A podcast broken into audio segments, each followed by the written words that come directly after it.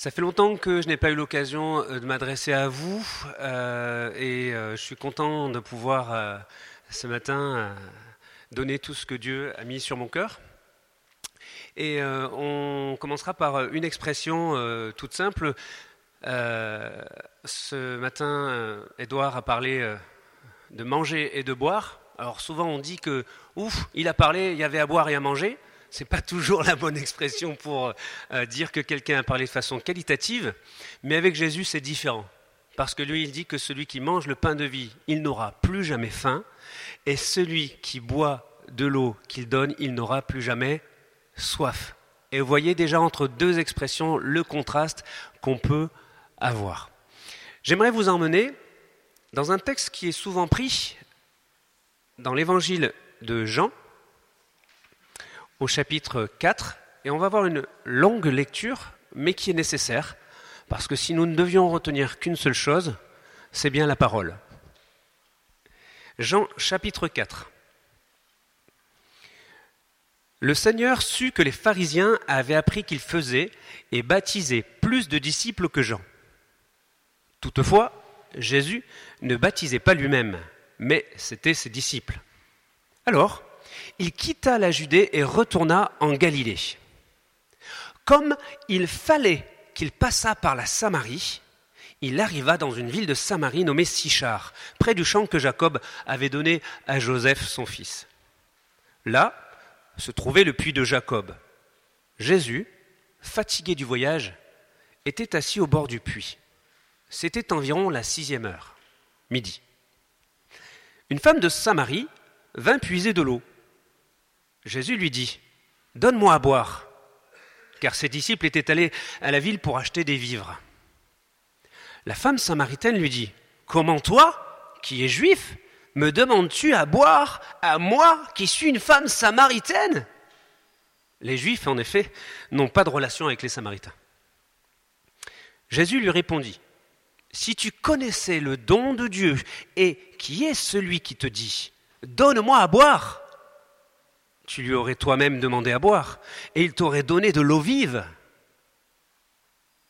Seigneur, tu n'as rien pour puiser, et le puits est profond. D'où aurais-tu donc cette eau vive? Es-tu plus grand que notre père Jacob, qui nous a donné ce puits et qui en a bu lui-même, ainsi que ses fils et ses troupeaux? Hum. Jésus lui répondit, Quiconque boit de cette eau aura encore soif. Mais celui qui boira de l'eau que je lui donnerai n'aura jamais soif. Et l'eau que je lui donnerai deviendra en lui une source d'eau qui jaillira jusque dans la vie éternelle. La femme lui dit, Seigneur, donne-moi de cette eau, afin que je n'ai plus soif et que je ne vienne plus puiser ici. Va, lui dit Jésus, appelle ton mari et viens ici. La femme répondit, Je n'ai point de mari.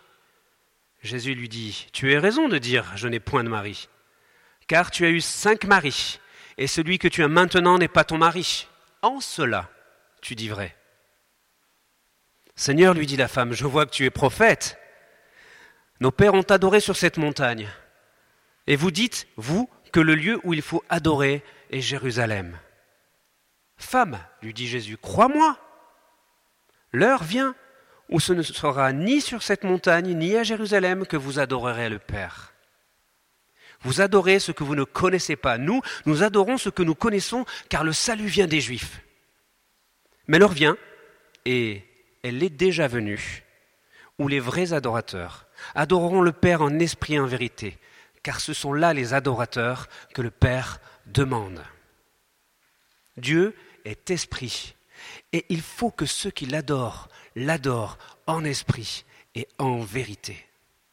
La femme lui dit, Je sais que le Messie doit venir, celui qu'on appelle le Christ, et quand il sera venu, il nous annoncera toutes choses. Jésus lui dit, Je le suis, moi qui te parle.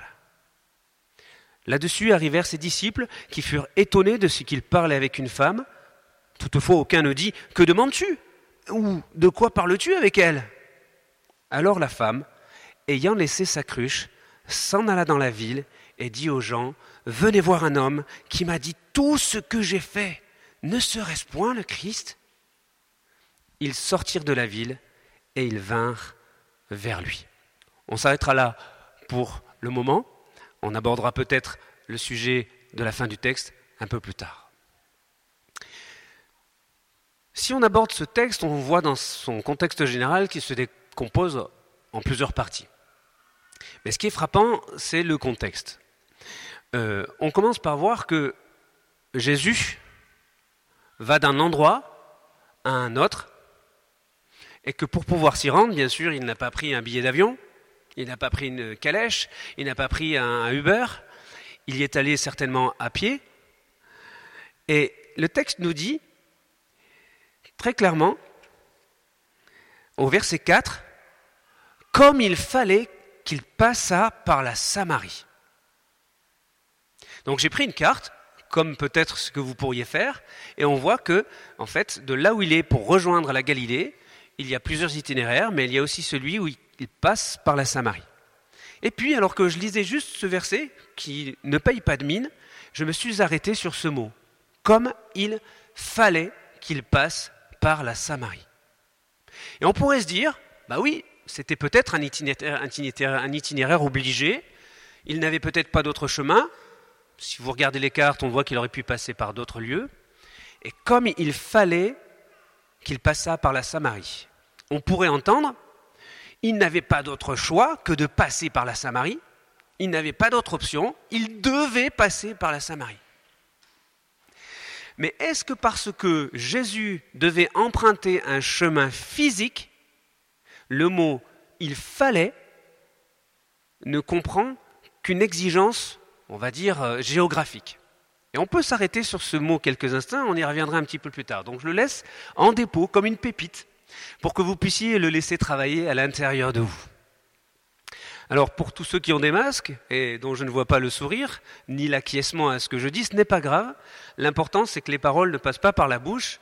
En tout cas pour vous, elles viennent dans vos oreilles. Donc même si je ne vois pas votre bouche, les paroles arrivent dans vos oreilles. Et quand bien même vous les auriez fermées, et je prie que toutes ces paroles-là, ces paroles de Dieu, ces paroles d'éternité, rentrent par le puits de vos yeux. J'ai discuté récemment avec Robert, qui est un des pasteurs de la communauté, et, euh, on discutait et je disais que j'avais écrit un texte une fois où je parlais du puits, et je disais que j'avais fait une similitude entre euh, le puits et la margelle du puits, c'est le petit contour en pierre que nous avons, et l'œil, qui, comme vous le verrez, a un iris et a une pupille. Et si on regarde un puits vu du ciel, ça fait un peu la même chose. Et Robert m'a dit, ça c'est drôle, parce que en arabe, le mot puits et le mot œil, ça veut dire la même chose. Et si je ne me trompe pas, c'est le mot haïn. En hébreu aussi. Mais en arabe, c'est très proche. Et alors je me suis dit, waouh, c'est extraordinaire. Et je prie le Saint-Esprit pour que chacune des paroles qui viennent de Dieu passe par le puits de votre œil. Comme il fallait qu'il passât par la Samarie. Dans ce texte, on voit que Jésus est fatigué. Et donc, naturellement, il s'assoit près d'un puits. On voit aussi que ce puits, ce n'est pas n'importe quel puits. C'est un puits qu'on dit être le puits de Jacob, un des patriarches. Et il est dans une ville qui s'appelle Sichar. Et là aussi, on pourrait s'arrêter pendant très longtemps sur la symbolique du mot Sichar. Mais sachez déjà que sichar, ça veut dire boire jusqu'à plus soif, s'enivrer. C'est quand même étonnant, hein Enfin, à la fois, c'est pas surprenant pour un puits qu'on puisse y boire jusqu'à plus soif. On peut se dire que c'était un puits profond, et certaines études archéologiques ont démontré que ce puits était profond de 46 mètres. 46 mètres. Vous imaginez, quand nous on fait un forage dans notre jardin, on ne va pas creuser jusqu'à 46 mètres, n'est-ce pas? Eh bien, ce puits était et est toujours profond de 46 mètres. Et il en a abreuvé des personnes, il en a abreuvé des troupeaux. Et donc, rien que ce terme-là, Sichar, l'histoire se passe à un puits, le puits de Jacob, dans la ville qui s'appelle Sichar. Et c'est très étonnant, parce que Jésus s'arrête sur ce puits et il a soif qu'y a-t-il d'étonnant à avoir soif? Vous allez me dire rien. Et puis, alors qu'il est là et que ses disciples sont partis chercher à manger au village, une femme arrive. Une femme samaritaine qui vient puiser de l'eau en plein cagnard à midi. Le texte nous dit que Jésus demande à boire à cette femme. Cette femme, elle n'est pas venue euh, avec un grand manteau princier, elle n'est pas venue entourée d'une escorte, elle est venue comme elle était. Elle était peut-être même l'inventrice, je ne sais pas comment dire, l'inventeur du slogan Venez comme vous êtes. Elle est venue comme elle était. Et elle est venue à midi. Alors, vous avez certainement entendu de nombreuses prédications qui précisent que venir chercher de l'eau en plein midi en Israël, c'est peu commun. Parce que la chaleur est telle que euh, porter une cruche, et quand je dis une cruche, c'est pas un, un pichet, hein, euh, toutes les cruches euh, ne sont pas pareilles, enfin, je parle des récipients, pas des personnes. Mais je n'ai pas dit qu'il y en avait ici, ni derrière vos écrans, rassurez-vous. Mais en tout cas, la cruche qu'elle portait ne devait pas être une petite cruche parce que l'eau qui était récupérée servait aux usages quotidiens, comme pour se laver, comme pour préparer à manger, peut-être rincer euh, les, les, plats dans lesquels on mangeait. Et donc, ce devait être pesant et lourd. Et cette femme arrive à midi, là où le soleil est le plus chaud. Et cette femme, en fait, elle ne s'est pas euh, posé la question de qui elle était, mais néanmoins, elle savait ce qu'on pensait d'elle. Lorsqu'elle vient, elle dit Comment tu me demandes à moi, une femme samaritaine, de l'eau? Là, c'est très euh, intéressant ce, ce, verset 9, puisqu'elle nous dit La femme samaritaine lui dit Comment toi, qui es juif, me demandes-tu à boire, à moi, qui suis une femme samaritaine? À moi qui suis une femme samaritaine. Et on voit jusque dans cette toute petite phrase, les premiers éléments de conversation entre cette femme et Jésus, Jésus a la possibilité de voir dans le puits de son âme. Elle traduit involontairement, même si elle voulait être fermée, même si elle voulait cacher au plus profond d'elle qui elle était, elle est comme un livre ouvert. Elle dit à Jésus, qui est juif, comment toi, tu me demandes à boire, à moi, qui suis une femme samaritaine. Vous savez, la Bible, elle dit beaucoup de choses. Mais quand on s'arrête quelques instants sur des lignes, des mots, on s'aperçoit qu'elle est comme un puits dans lequel on peut descendre profondément pour y chercher une eau qui donne la vie, et pas que la vie, mais la vie éternelle. Et cette femme, elle est là et elle dit en fait, je suis une femme, je suis une samaritaine, tu es juif, normalement tu ne devrais ni parler à une femme, ni à une femme de la Samarie en tant que juif, et tu me demandes à boire à moi? Tu sais vraiment qui je suis? Tu sais pourquoi je me tape le trajet jusqu'à la source à midi? Ça ne te pose pas de problème que je vienne là, que je sois la seule femme qui vienne chercher de l'eau à cette heure-là, et tu me parles à moi? Et tu me demandes à boire à moi? Toi qui es juif? Et cette femme, dans sa réponse, on voit son étonnement profond. On voit qu'elle se dit, mais il y a un truc qui ne va pas, ce gars, il n'est pas comme les autres. Il me pose une question, il me demande à boire, et, il ne se rend pas compte en fait. Il ne se rend pas compte que je vais lui taper la honte. On pourrait le dire comme ça hein, en langage moderne. Mais Jésus ne s'arrête pas à ça. Parce que si on peut venir comme on est auprès de Jésus, si tu peux venir comme tu es auprès de Jésus, tu peux aussi discuter avec lui tu peux lui parler. Bien qu'il soit juif et qu'il soit euh, maître, qu'il ait été versé dans les Écritures, qu'il ait une connaissance profonde de la Torah, et nous on dirait les évangiles, mais ils n'étaient pas encore écrits, mais qu'il ait une connaissance profonde de la parole. Et pourquoi? Parce qu'il a été fait parole vivante et qu'il est parole vivante. Il ne l'envoie pas bouler. Il ne dit pas, ouais, enfin quand même il lui parle, il discute avec elle. Elle est femme, les hommes et les femmes à cette époque ne se parlent pas trop, il y a des environnements qui permettent de protéger les relations, et Jésus, il parle avec elle. Alors les disciples ne sont pas là, et il lui dit tout simplement, si tu connaissais le don de Dieu,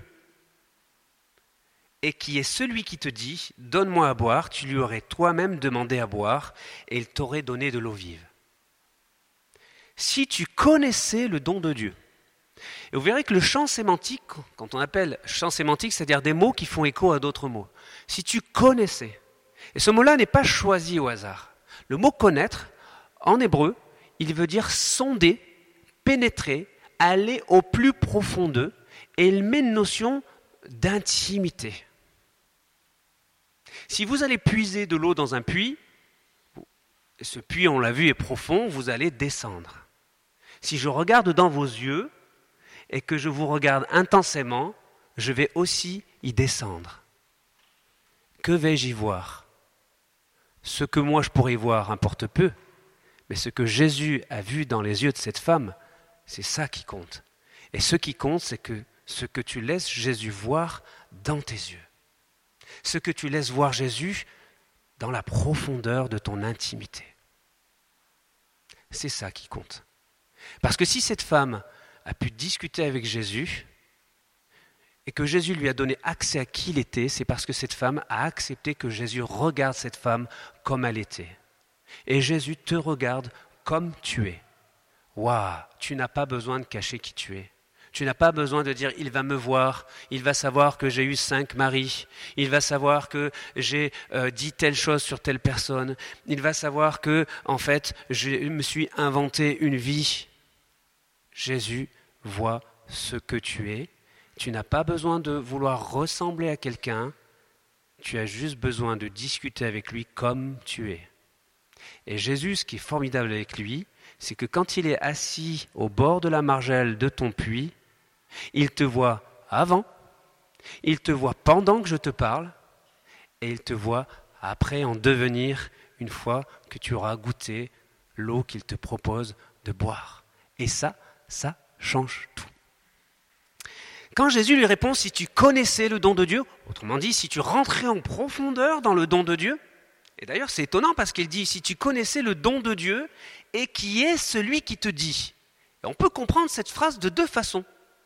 On peut comprendre, si tu connaissais le don de Dieu et celui qui te dit, avec don de Dieu comme une chose, et celui qui te dit comme la personne qui parle, mais le texte ne dit pas ça. Regardez bien. Il dit, si tu connaissais le don de Dieu et celui qui est celui qui te dit. Autrement dit, le don de Dieu et celui qui est en train de te parler, c'est la même personne. Je vous le traduis différemment. Je suis le don de Dieu qui te parle. Vous comprenez mieux là? Je répète. Jésus dit à cette femme, je suis le don de Dieu qui te parle et qui te dit, bois de cette eau. Est-ce que c'est plus clair pour vous? Ça vous va? Je suis le don de Dieu qui te parle. Et c'est extraordinaire parce que Jésus, lui aussi, il n'a pas porté un masque. Dans ce passage-là, il dit, hé, c'est le don de Dieu qui te parle. Je ne parle pas de moi, hein. je parle de Jésus même s'il met en chacun de nous des dons précieux. Ça, c'est pour l'après. Hein. Jésus nous voit avant, pendant et après. Et donc, il n'y a pas de virgule. Et on peut comprendre que Jésus s'adresse directement à elle en lui disant Je suis le don de Dieu qui te parle, et je te dis, et je te dis que si tu savais que j'étais le don de Dieu, toi-même, tu serais venu me demander à boire. Waouh On peut discuter avec Jésus. Ça ne veut pas dire on peut marchander avec Jésus. On peut négocier avec Jésus. Elle ne lui a pas dit Écoute, Jésus, d'accord, tu es le don de Dieu, donne-moi de ton eau et moi je te donne un peu de l'eau qu'il y a dans ma cruche. Ok? On fait gagnant-gagnant. On fait kiff-kiff. Elle n'a pas dit ça. Et ça, c'est intéressant. Parce que Jésus, en retour,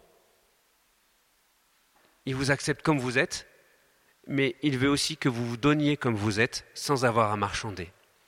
Et ce qui est assez troublant également, c'est que quand Jésus dit quelque chose à quelqu'un et qu'on ose entretenir la conversation avec lui, on jette ici les bases de ce qu'on appelle une rencontre. Le dialogue, c'est bien sûr une rencontre. Et donc là, cette femme, elle entame une conversation, mais pas juste une conversation avec Jésus.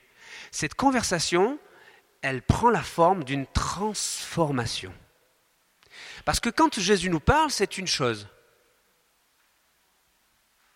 Mais quand on lui parle, c'est-à-dire qu'on lui répond, il se passe quelque chose. Et ce quelque chose aboutit, lorsqu'on laisse le travail du Saint-Esprit faire à l'intérieur de nous, à une transformation. Il y a d'un côté la conversation, et il y a de l'autre côté la transformation. Et on va essayer d'approfondir un peu plus cette notion de transformation et regarder dans ce puits si on peut trouver quelques pépites supplémentaires qui nous amèneraient à comprendre comment nous-mêmes, nous pouvons nous laisser transformer dans le cadre d'une conversation personnelle avec ce Jésus. Et cette femme lui répond, mais t'as rien pour puiser, et le puits est profond. Mais alors dis-moi comment tu pourrais bien m'amener, toi, cette eau vive Es-tu plus grand que notre père Jacob? Qui nous a donné ce puits et qui en a bu lui-même, ainsi que ses fils et ses troupeaux. Et là, qu'est-ce qu'elle fait, cette femme? En fait, elle parle de sa légitimité. Elle se dit, moi, je suis une femme samaritaine, et en plus, ma réputation n'est peut-être pas la meilleure, mais attends, euh, quand même, hein, je suis une descendante de Jacob, hein, un des patriarches, qui a donné ce puits et qui a abreuvé des troupeaux et nombre de personnes. Je suis peut-être pas génial, mais je suis quand même un peu quelqu'un. Et peut-être que vous dites, euh, oui, attendez, mais moi, euh, ce Jésus, pourquoi il viendrait me transformer? Je suis quand même quelqu'un. J'ai des biens, j'ai une belle voiture, j'ai une épouse formidable, j'ai des enfants, j'ai une renommée. Bon, des fois, effectivement, euh, je prends quelques, quelques déconvenus, mais je ne suis pas pire qu'un autre. Et Jésus, en fait, il ne s'arrête pas au puits de Jacob. Bien que si on rentre d'un point de vue prophétique sur le puits de Jacob, ce puits, hein, Jacob, il a donné ce puits à son fils Joseph, son fils Joseph, comme par hasard, lui aussi, il a été jeté dans une citerne bien profonde. On l'a laissé pour mort, il a été rejeté. Vous verrez le parallèle entre Joseph et Jésus. Et cet homme-là, plus tard, est devenu comme un prince en Égypte, premier ministre, intendant de tous les biens de Pharaon, comme Jésus est Seigneur et comme cette femme aussi, peut-être, va rentrer dans une autre lignée, dans une autre légitimité que celle à laquelle elle veut bien se rattacher en répondant à Jésus. Et Jésus, oui, effectivement, il aurait pu dire, j'ai pas de seau, j'ai personne pour puiser. Mais si tu bois de cette eau, tu auras encore soif. Mais celui qui boira de l'eau que je lui donnerai, lui, il n'aura plus jamais soif. Et il aurait pu s'arrêter là. Si tu bois de l'eau que je veux te donner, tu n'auras plus jamais soif. Mais il dit, et l'eau que je lui donnerai deviendra en lui une source d'eau qui jaillira jusque dans la vie éternelle. Et ce qui est intrigant, c'est la façon dont répond cette femme, puisque vous voyez, on est dans un dialogue, on avance dans ce dialogue, hein, n'est-ce pas? Vous suivez toujours. Jésus vous parle, et il vous dit, je veux te donner de l'eau pour que tu n'aies plus jamais soif. Et on pourrait se poser la question, quelle est ma soif? Jésus, tu me dis qu'en fait j'ai soif. Et c'est vrai, j'ai soif. Et de quoi as-tu soif? Est-ce que tu as soif d'argent? Est-ce que tu as soif de réussite? Est-ce que tu as soif d'amour? De sexe? C'est pas la même chose. Est-ce que tu as soif de reconnaissance? Quelle que soit ta soif. Je ne la juge pas, je ne la jauge pas, je ne l'évalue même pas. Elle te regarde. Elle me regarde à moi, la mienne. Et ce qui est certain, c'est que ta soif, quand bien même tu viendrais la nourrir et la nourrir et l'abreuver et l'abreuver et l'abreuver, eh bien tu resterais quand même sur ta soif. Et ce Jésus dont je te parle, il veut te donner une soif de quelque chose que quand tu vas boire, tu n'auras plus jamais soif. Mais bien plus. Et la femme lui dit, mais Seigneur, dans ce cas-là, donne-moi de cette eau afin que je n'ai plus soif. Et ce qui est intrigant, c'est que cette femme répond à Jésus par rapport à la première partie de sa phrase. Elle lui dit, Jésus lui dit, je te donnerai une eau et tu n'auras plus jamais soif. Et cette femme répond naturellement, bah d'accord, donne-moi de cette eau pour que je n'ai plus soif. Et Jésus lui dit, et l'eau que je vais te donner deviendra une source de vie qui jaillira jusque dans la vie éternelle. Et on s'attend à ce que la femme dise Donne-moi de cette eau que, pour que je n'ai plus soif, et que l'eau que tu me donnes soit une source qui jaillira jusque dans la vie éternelle. C'est ce qu'elle dit? Non. Elle dit Et que je ne vienne plus puiser ici. Bah, c'est nul ça comme réponse. C'est pas ce qu'elle aurait dû dire. si on est logique, hein, sur le terrain de la logique, c'est pas ce qu'elle aurait dû dire, n'est-ce pas? Eh bien pourtant, elle répond autre chose. C'est-à-dire qu'elle a fait la moitié du chemin elle a laissé Jésus aller à, mi-profondeur. Et elle s'arrête là, elle se dit, ah ouais, mais moi j'ai soif, c'est vrai, et en fait cet homme-là, il peut me donner de l'eau pour que j'ai plus soif. Waouh Ouais, mais attends, si moi j'ai plus soif, je serais quand même obligé de me taper les corvées, d'aller chercher de l'eau à midi avec, euh, avec ces contraintes. Et de suite, cette femme, elle est ramenée à sa condition terrestre, alors que Jésus lui parle d'une condition céleste. Il lui parle d'une eau qui n'est pas terrestre, il lui parle d'une eau qui est céleste. Cette femme, on voit qu'elle est encore lestée. Dans la profondeur de son puits, elle n'est pas encore remontée à la surface. Elle est juste à mi-hauteur. Et elle dit, ouais, mais je vais encore devoir venir puiser ici. Et ce qui est intéressant, c'est, on avance encore un peu plus loin, c'est la réponse que fait Jésus à cette femme. Il lui dit pas, mais t'as rien compris, euh, je te parle pas de l'eau euh, terrestre, euh, tu comprends pas que je te parle d'une eau qui va jusque dans la vie éternelle. Il la dénigre pas à aucun moment. Il ne dit que ces mots sont pas les bons mots pour répondre. Il l'écoute. Il répond à cette femme avec ce qu'elle lui apporte, avec ce qu'elle lui apporte, c'est-à-dire elle-même. Elle s'offre à lui. Et quand Jésus lui répond et lui dit, va, appelle ton mari et viens ici. Et là j'étais étonné, je me suis dit, mais pourquoi alors que cette femme lui dit, est-ce que je pourrais, s'il te plaît, avoir une autre solution que de venir puiser de l'eau ici? Jésus fait-il référence à son mari? Quel est le lien? Est-ce que son mari, cela voudrait dire que Jésus va lui dire, hé mon gars, tu devrais aller chercher un petit peu de temps en temps l'eau pour que ce ne soit pas toujours ta femme? Pourquoi c'est elle qui les corvées? On pourrait s'imaginer ça dans la réponse de Jésus. Mais non, il y a quelque chose d'autre. Comme à chaque fois que Jésus prend la parole et qu'il s'adresse à nous, il y a quelque chose d'autre pour toi, même si tu viens lui apporter tes réponses et que tu viens lui dire, oui, mais est-ce que si tu me donnes, est-ce que si tu viens combler ma soif, euh, peut-être qu'encore euh, j'aurai des problèmes avec ma mère? Et qu'elle ne me reconnaîtra pas. Peut-être que j'aurai encore des problèmes avec la banquière. Peut-être que j'aurai encore des problèmes avec mon mari qui ne me désire plus et qui me boude, ou avec mes enfants qui me haïssent parce que je leur ai menti. Et Jésus te répond, dans le secret de ton cœur, viens, viens. Et dis-moi la vérité. Qu'est-ce qui t'empêche de remonter à la surface? Et on voit en fait tout simplement que si Jésus fait référence à son mari,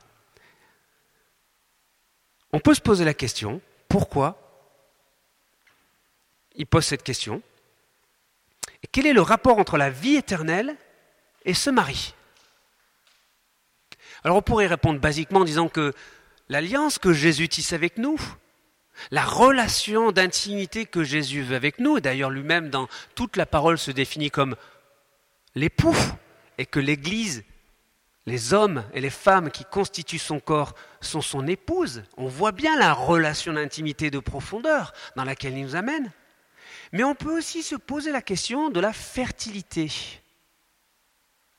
La fertilité Et oui, pourquoi ce ne sont pas ses enfants qui venaient chercher de l'eau au puits. Peut-être des cousins, des cousines, des gens de sa famille, même si c'était des tâches qui incombaient à la gestionnaire du foyer. Mais on peut se poser cette question de la fertilité physique. Mais Jésus, là encore, nous révèle un secret. Il nous amène à la notion de la fertilité spirituelle, puisqu'il nous est bien parlé ici d'une eau qui vient d'en haut et une eau qui produit la vie. Rappelez-vous que Jésus répond à la première question en disant, je peux te donner une eau et tu n'auras plus jamais soif, mais bien plus, je peux te donner une eau qui viendra jaillir jusque dans la vie éternelle. Et il y a un secret dans cette phrase. On voit ici que cette femme, elle lui dit, j'ai pas de mari. Et Jésus lui dit, tu as eu cinq maris, et celui que tu as maintenant, c'est pas ton mari. En cela, tu as dit vrai. Et ce en cela, tu as dit vrai, m'intriguait. On pourrait se dire que jusqu'à présent, elle n'a pas dit vrai, qu'elle n'était pas totalement honnête, qu'il manquait encore une petite étape.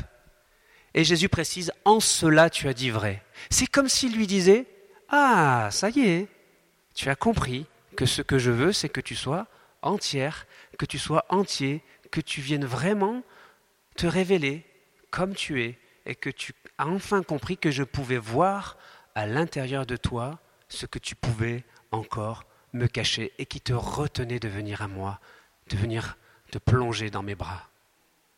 Et lui dit, Seigneur, je vois que tu es prophète.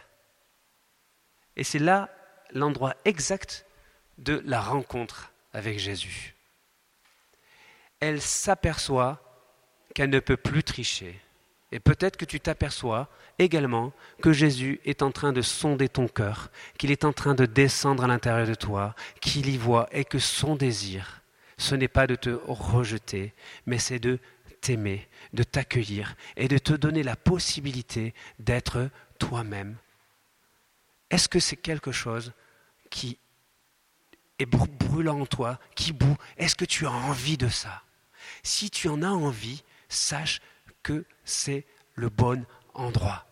Alors quand je parle de bon endroit, je ne parle pas du lieu physique, mais on le verra un petit peu plus loin. Si les conditions de la rencontre sont réunies, comme en ce moment, comme peut-être chez toi, eh bien sache qu'il y a aussi un lieu de la rencontre. Tu es prophète.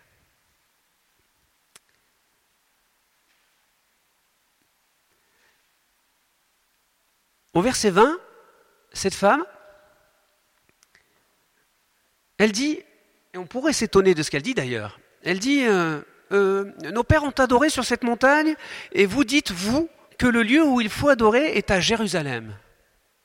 Beaucoup de commentateurs ont dit qu'en fait Jésus était allé un peu trop loin dans sa perspicacité et dans son don de prophétie et que ça pouvait avoir mis mal à l'aise la personne au point qu'elle fait une diversion euh, oui, mais euh, attends, euh, vous vous dites qu'il faut adorer ici et nous on pense qu'il faut adorer là. D'un point de vue parfaitement concret, on peut y voir plusieurs notions. La première, c'est que cette femme, bien qu'elle ne connaisse pas aussi profondément les Écritures peut-être que les Juifs, elle a quand même des connaissances, parce que dans les rituels des Samaritains, ils ont une pratique qui n'était pas celle des, Juifs de l'époque, et c'est d'ailleurs la raison qui faisait qu'ils étaient rejetés par les Juifs. Ils étaient rejetés parce qu'on disait d'eux qu'ils étaient des sans-mêlés, qu'ils s'étaient associés avec d'autres cultures. On pourrait même dire que la particularité régionale, ce serait des gabaches, comme nous, les certains sont catalans. On pourrait dire que ce sont, euh, pour d'autres cultures, euh, ils s'étaient aussi éloignés des Ibo que des Haoussa, ou encore des Irlandais du Nord que des Irlandais du Sud. Bref, ils ne s'aimaient pas trop.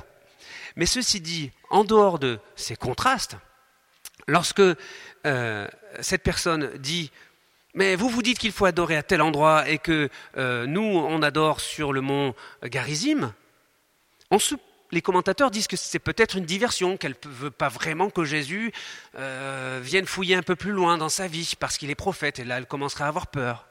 Mais on peut aussi voir une autre signification ça peut aussi être, cette phrase, la manifestation d'un véritable intérêt pour la parole. C'est-à-dire, non seulement je reconnais Jésus que tu es prophète, je viens comme je suis, mais j'aimerais connaître la vérité. J'aimerais savoir si en fait l'endroit où on doit adorer, c'est sur cette montagne, ou si c'est plutôt comme vous vous dites les Juifs, parce que j'ai pas envie de passer à côté de l'opportunité de te rencontrer? Et peut-être que vous vous posez la question, peut-être que vous dites oui, mais avec toutes les églises qu'il y a, avec tous les chrétiens et les confessions qu'il y a, comment savoir où est la vérité? Dans quel lieu faut-il aller? Ne te pose plus cette question. De la même façon que Jésus dit, je suis le don de Dieu, Jésus te dit à toi, je suis la vérité. Jésus dit dans la parole, je suis la vérité, le chemin et la vie. Ne te pose pas la question de savoir dans quelle communauté tu dois l'adorer. Ne te pose pas la question de savoir si il faut que tu l'adores euh, chez les baptistes, chez les évangéliques, dans une église catholique. Lui-même, Jésus répondra à cette question à cette femme avec vérité et franchise. Il vient un temps où il faut que ceux qui l'adorent l'adorent en esprit et en vérité. Et c'est comme s'il disait, il est venu un temps où il faut que ceux qui l'adorent l'adorent en esprit et en Jésus. Eh oui, si Jésus dit je suis la vérité, on peut remplacer le mot vérité par le mot Jésus. Il faut que ceux qui l'adorent l'adorent en Jésus. Ah, nul ne vient au Père que par moi.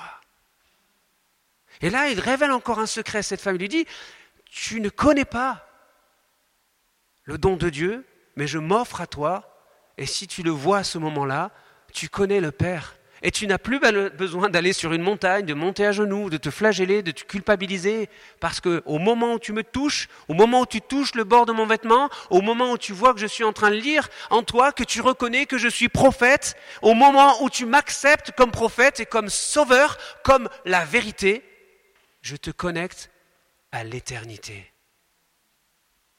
Et là, Jésus répond à la deuxième partie du verset 14. Tu deviens toi-même une source d'eau vive. Vous adorez ce que vous ne connaissez pas, nous dit le verset 22. Nous nous adorons ce que nous connaissons, car le salut vient des Juifs. Mais l'heure vient, et elle est déjà venue, où les vrais adorateurs adoreront le Père en esprit et en vérité, car ce sont là les adorateurs que le Père demande. Dieu est esprit, et il faut que ceux qui l'adorent l'adorent en esprit et en vérité. Cette femme, elle est venue avec une cruche vide. Cette femme, elle est venue assoiffée. Et toi Comment es-tu venu ce matin? Si tu es là, il y a bien une raison. Si tu m'écoutes, il y a bien une raison. Tu es venu par habitude ou tu es venu parce que tu avais soif? Tu es venu parce que tu étais rempli de Dieu ou tu es venu parce que tu étais rempli de vide? N'aie pas peur de te répondre à toi-même. N'aie pas peur de te confronter à toi-même. N'aie pas peur d'être vrai avec toi. On a passé ces étapes de la vérité. On est avec Jésus qui te parle assis à la margelle de ton puits. Tu n'as pas besoin de te cacher ni devant moi ni devant personne. Tu es en sa présence. Réponds-lui avec franchise. Que tu sois vide, ce n'est pas un problème. Parce que lui, il peut te remplir. Il peut te remplir de la vie éternelle et faire de toi une source instantanément. Est-ce que c'est ce que tu désires? Si c'est ce que tu désires, ta cruche, et non pas la cruche que tu es, et ou que je suis, ta cruche, tu pourras la laisser ici. Tu n'en auras plus besoin. Parce que tu seras rempli, rempli d'autre chose. Tu seras rempli de l'esprit. Et ce qui est intéressant, voyez, c'est que la tradition donne un nom à cette femme. Ah oui, on connaît son nom, mais la Bible ne le dit pas. Est-ce que ça veut donc dire que parce que la Bible ne le dit pas, euh, euh, est-ce qu'elle a vraiment un nom, cette femme? Eh bien oui. Dès que j'aurai mis le code de mon iPad, je vous dirai tout ça. Je suis désolé. Cette, cette femme a un nom, et son nom il lui est donné comme celui de Photide. Et ça m'a intéressé parce que je me suis dit, tiens, si la tradition donne un nom à cette femme, c'est peut-être pas pour rien. Figurez-vous, je me suis intéressé à voir ce que disait euh, la tradition euh, euh, sur cette femme. Et en fait, cette femme avait des sœurs. Phota, Photide, Parasève et Syriaki. Quatre. Et là, c'est un truc de malade. Écoutez bien. Phota, ça veut dire lumière. Ça donnait en grec, si je ne me trompe pas, photon. Les photons, c'est la lumière. Elle, elle s'appelle photide. Ça veut dire le feu. Parasève, c'est le vendredi avant le sabbat. Et Siraki, ah ah, j'ai un trou de mémoire. Siraki, Ah, punaise. C'est un rapport aussi avec la lumière et avec la bénédiction. Si, ça y est, Siraki, ça veut dire seigneurial. Et c'est étonnant parce que la tradition dit que cette femme-là, elle est allée évangéliser à Carthage et elle est devenue un martyr, c'est-à-dire qu'elle a été torturée, on lui a crevé les yeux et on l'a écorchée vive. Attendez bien, hein. les bourreaux, alors pas les bourreaux, vous savez, comme on le voit dans l'ancien temps, avec les cagoules noires, bien costauds, avec une hache et qui visent mal, pas ceux-là. Ceux qui avaient commandité le fait de la tuer parce qu'elle était devenue une chrétienne, une disciple de Jésus, les deux seigneurs, deux seigneurs qui avaient commandité ça, se sont instantanément, ont été convaincus, ont eu une révélation que Christ était le Messie, le Seigneur, celui qui pouvait lui aussi leur donner et étancher leur soif. Ils ont eux-mêmes été torturés et sont morts pour la cause de Christ. Si ça, une femme qui croit et qui boit de cette eau-là, c'est pas quelqu'un qui boit de l'eau qui donne la vie éternelle, qui est capable de la communiquer et générer la vie. On parlait tout à l'heure de fertilité, c'est-à-dire donner la vie à d'autres personnes, être capable de susciter la soif chez d'autres personnes. Si ça, c'est pas une femme qui donne, qui boit de l'eau qui donne de la vie éternelle, eh ben je ne sais pas ce que c'est.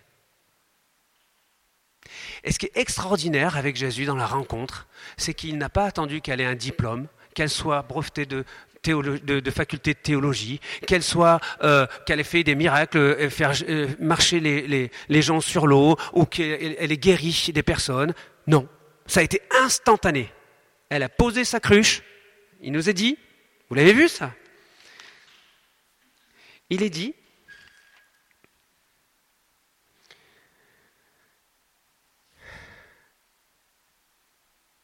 Là-dessus arrivèrent ses disciples qui furent étonnés de ce qu'il parlait avec une femme. Et au verset 28, alors la femme, ayant laissé sa cruche, s'en alla dans la ville et dit aux gens, venez voir un homme qui m'a dit tout ce que j'ai fait, ne serait-ce point le Christ. Elle est allée bien plus loin, elle s'est pas arrêtée à son village. L'intégralité de son village est venue voir Jésus. En fait, dans cette histoire, dites-moi, où étaient les disciples? Ils n'étaient pas au village? Est-ce que les disciples ont ramené des villageois voir et entendre parler Jésus? Ah bon, c'est étonnant ça. Attendez, on réfléchit. La femme vient chercher de l'eau. Elle repart pas avec de l'eau. Enfin, pas celle qu'elle croyait avoir. Elle repart avec la vie éternelle. Et à peine elle l'a goûtée, elle ramène tout le village. Ok? Les disciples, ils avaient la vie éternelle. Enfin, c'est ce qu'on suppose. Hein. ils vont au village, et reviennent avec personne. C'est étonnant, non? Ils reviennent avec quoi? Ben Avec une nourriture matérielle, comme la femme était venue avec une eau matérielle. Est-ce que pour autant Jésus porte un jugement sur les disciples? En disant Oh les gars, oh les gars, oh les gars, ça fait trois ans qu'on est ensemble, vous n'avez rien fait ou quoi? C'est pas vrai quoi Je vous forme et tout, je vous montre comment faut faire, vous revenez les mains vides. Oh non, ça va pas quoi On va te virer. Mais non, il dit pas ça Jésus. Les disciples qui n'ont pas compris, ils disent bon, il parle avec cette femme, il pose même pas de questions. Et là d'ailleurs, on pourrait se dire ah, ils sont respectueux les disciples, hein, ils n'ont pas posé de questions. Mais peut-être qu'ils auraient dû. Parce que du coup, ils disent à Jésus, Jésus, eh oh, on n'est pas allé chercher à manger pour rien, quoi, mange. Ça va refroidir. Et Jésus, il ne les méprise pas non plus. Il leur dit, eh les gars, vous n'avez pas compris ou quoi? Bon, allez, c'est pas grave, je vous le dis. Hein. Jésus leur dit Ma nourriture est de faire la volonté de celui qui m'a envoyé et d'accomplir son œuvre. Vous vous rappelez au début du texte? Il fallait qu'il passât par la Samarie. Il fallait. C'était peut-être pas juste un trajet géographique, c'est-à-dire je vais du point A au point B, par conséquent je ne peux pas passer par un autre lieu que celui de la Samarie. Et si dans il fallait, il y avait ce qu'il faut que je fasse, c'est que je parle à cette femme et qu'elle-même parle à d'autres qui vont venir goûter l'eau qui donne la vie éternelle et qu'eux-mêmes soient transformés en source de vie. Jésus, il dit, je suis la vérité. Cette femme, elle a goûté à la vérité et toi aussi tu peux goûter à la vérité. Cette femme, on voit son nom veut dire lumière. Et ce qui est extraordinaire, c'est qu'un des passages dans l'évangile où Jésus dit Je suis, eh bien il dit Je suis la lumière. C'est quand même une drôle de coïncidence de s'imaginer qu'il euh, parle à une femme en lui disant Tu vas goûter l'eau de la vie, tu es la lumière et je suis la lumière, tu es la vérité et je suis la vérité. Et Jésus lui dit qu'en fait, la nature dont il est fait, cette femme participe à sa nature. Et toi aussi, lorsque tu goûtes Jésus, tu deviens de sa nature. Il dit aux disciples, Ma nourriture est de faire la volonté de celui qui m'a envoyé. Et très clairement, nous, en tant qu'hommes et femmes de Dieu qui avons connu Jésus, d'autres ont semé dans la vie des personnes dans cette ville.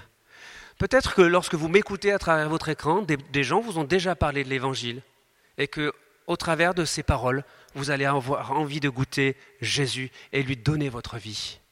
Peut-être que vous qui êtes assis là, vous dites, mais moi aussi j'ai envie de goûter ce Jésus. Et j'ai envie moi-même de pouvoir vivre pleinement et de parler de ce Jésus parce qu'il m'a transformé. Il ne m'a pas regardé comme si j'étais une créature misérable, comme si j'étais une femme qui avait cinq maris, comme si j'étais quelqu'un qui n'était pas digne parce que je n'avais pas de travail. Non, il m'a vu tel que j'étais, il m'a aimé, il m'aime, il m'accepte, et il me dit que j'ai un avenir avec lui, que j'ai des projets de paix et non de malheur. Oui, c'est ce que Jésus te dit. Il veut te transformer en puits d'éternité. Et nous, qui sommes peut-être là, qui connaissons Jésus depuis longtemps, c'est aussi un message pour nous. Il est temps de moissonner. Les champs sont blancs. Les champs sont prêts à être cueillis. Il n'est pas temps pour toi de rester assis sur ta chaise et d'attendre d'être formé plus longtemps. Ça, c'est une parole prophétique qui s'adresse à quelqu'un en particulier, ici ou derrière ton écran, mais c'est une parole forte pour quelqu'un en particulier. Il est temps que tu ailles moissonner. Il est temps que tu ailles récolter là où tu n'as pas semé. Parce que celui qui sème et celui qui récolte, tous deux se réjouissent. Et là, il dit clairement à ses disciples, voyez la femme qui vient juste de goûter de cette eau, qui vient d'être transformée en source d'éternité. Elle vient d'aller récoltez là où vous n'avez pas semé. Jésus ne les condamne pas, il leur dit simplement qu'il est temps de moissonner. Et cette femme, elle a pu être sondée, elle a pu se laisser pénétrer par la parole de Jésus, et elle a pu le laisser rentrer. Est-ce que c'est ce que tu veux faire aussi, toi, le laisser rentrer en toi? Le laisser venir dans ton intimité, le laisser aller au plus profond d'eux. Et si ce matin, c'était le matin de ⁇ Il fallait que je rencontre Christ ⁇ Et si ce matin, c'était aussi le matin où tu pouvais t'enivrer, boire jusqu'à plus soif, au puits, à cette eau de la vie éternelle Celui qui mange du pain de vie n'aura plus jamais faim. Celui qui boit de l'eau de la vie que Jésus t'offre, il n'aura plus jamais soif. Cette transformation, elle est immédiate. Tu n'as pas besoin d'attendre pour être transformé par Jésus. Et je souhaite que ces quelques paroles puissent t'amener à le goûter et que de plus en plus tu aies soif de lui et que tu deviennes une source d'eau vive dans ton entourage. Sois béni abondamment.